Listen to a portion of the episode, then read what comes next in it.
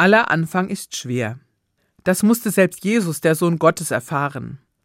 Der Evangelist Lukas erzählt davon in dem Abschnitt seines Evangeliums, das heute in den katholischen Gottesdiensten vorgelesen wird. Jesus, von Johannes im Jordan getauft, hat seine ersten Jünger gefunden und kommt gut bei den Menschen an. Er heilt die Kranken und verkündet den Menschen die frohe Botschaft. Das tut er in der Landschaft um den See Genezareth. Der ist etwa 50 Kilometer von Nazareth entfernt, der Heimatstadt Jesu. In Nazareth leben seine Eltern und seine Verwandten. Hier hat sein Vater Josef seine Werkstatt. In der kleinen Stadt kennt jeder jeden, seine Vergangenheit und alle Streiche, die er als Kind gespielt hat.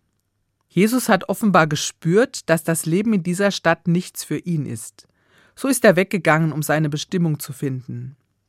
Und als Gott ihm seinen Weg gezeigt hat, kommt er zurück in die Heimat. Auch dort will er seine Botschaft vom liebenden und gütigen Gott verkünden.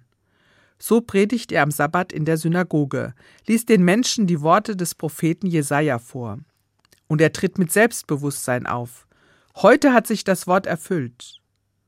Zunächst glauben ihm die Menschen, aber dann ärgern sie sich über ihn.